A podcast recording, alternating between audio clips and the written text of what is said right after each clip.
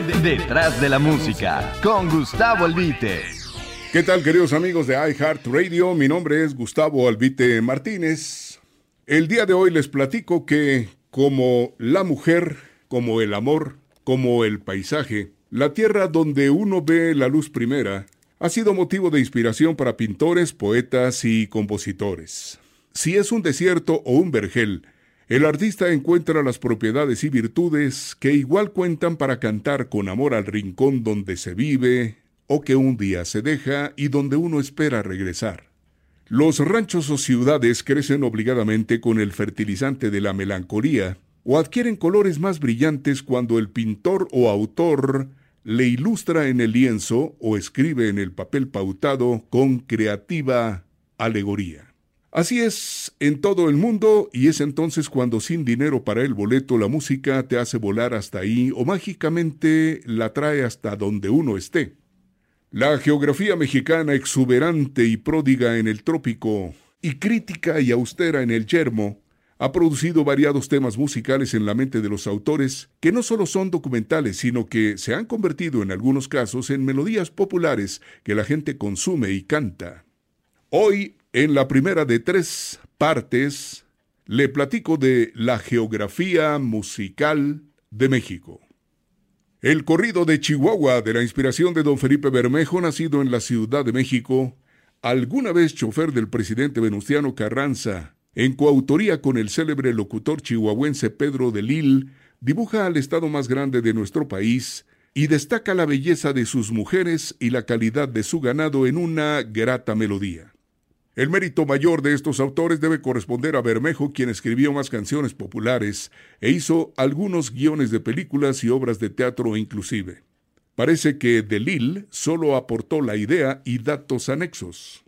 José Agustín Ramírez Altamirano, autor nacido en el estado de Guerrero, que con Lorenzo Barcelata y Ernesto Cortázar, también autores, integrara algún tiempo el trío Tamaulipeco, escribió el tema Por los Caminos del Sur, que se convirtió prácticamente en el himno estatal de Guerrero. Bautizado por el presidente Adolfo López Mateos como el pintor musical de México, Pepe Guizar, compositor nativo de la Perla Tapatía, primo del autor y cantante Tito Guizar, ambos emparentados con el santo mexicano Rafael Guizar y Valencia, fue pródigo en bellas tonadas descriptivas de los más diversos lugares nacionales. Él denominó a su obra Geografía Musical de México. Para la colonial ciudad de Puebla, Pepe Guizar encontró en la belleza de sus mujeres y su atuendo multicolor el bello pretexto para crear China poblana.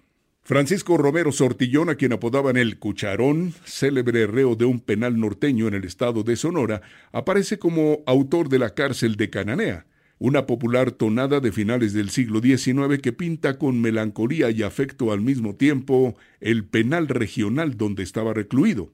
Este tema, por cierto, ha sido grabado en diferentes épocas y por muchos artistas con éxito desde entonces. El Queretano, de Guillermo Bermejo y Ernesto Cortázar, es el trabajo ilustrativo musical más popular que aparece como descripción orgullosa de esa entidad aunque se conoce con los títulos de Mi lindo Querétaro y Viva Querétaro también. Camino Real de Colima es uno de tantos sones de autor anónimo rescatados por el maestro Rubén Fuentes y por el maestro Silvestre Vargas. Este animoso tema ilustrativo de tan bello estado donde se radican las bases del mariachi, por cierto, está integrado a la música fundamental de este representativo musical mexicano. Fuentes y Vargas firman como arreglistas, pero en la práctica es propiedad de ambos. El puerto de Acapulco, con su belleza y renombre mundial, ha cautivado a varios autores que le han cantado, aunque personalmente creo que Adiós Acapulco del maestro Martín Urieta es la más hermosa pieza musical que mejor describe y mejor honra a uno de los más hermosos sitios de la tierra. De Torreón a Lerdo, es una polca de Pio Quinto González sin letra que celebra la convivencia de dos ciudades norteñas pertenecientes a distintos estados separados por una calle, que hacen convivir a Coahuila y Durango en la comarca lagunera, que también considera a Gómez Palacio Durango. La polca es uno de los géneros musicales que han perdido actualidad. La perfumada capital del estado de Veracruz, Jalapa de las Flores, mereció que el músico chileno Juan S. Garrido, nacido en Valparaíso, Chile, se inspirara en sus noches olorosas a flor de azar y le cantara en Noche de Luna en Jalapa. Una calle de la Atenas veracruzana luce orgullosamente el nombre de Juan S. Garrido.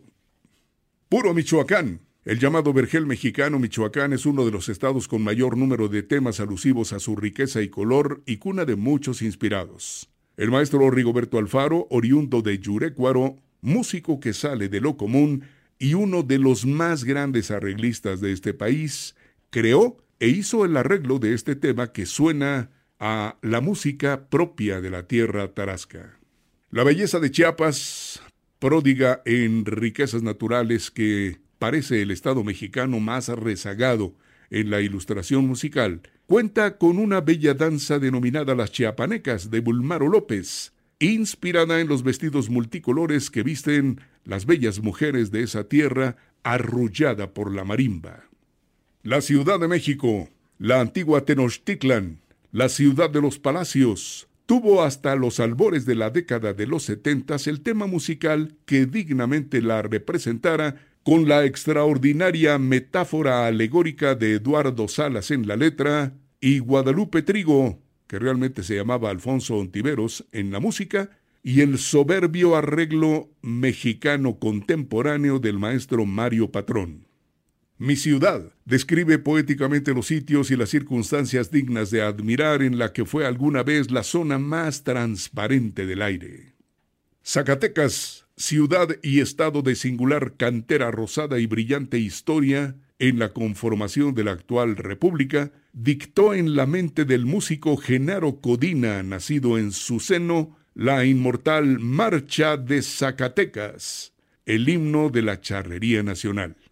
Severiano Briseño, nacido en San José de las Canoas, en plena Huasteca Potosina, autor de Caminito de Contreras y Los Camperos, compuso el sinaloense, orgulloso himno de esa entidad que, interpretado por la banda representativa, vibrantemente pondera el entusiasmo de aquel estado de la costa occidental mexicana.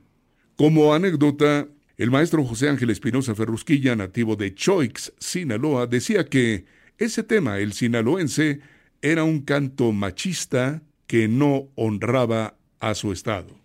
Próximamente la segunda entrega de la biografía musical de México. Detrás de la música, con Gustavo Albite.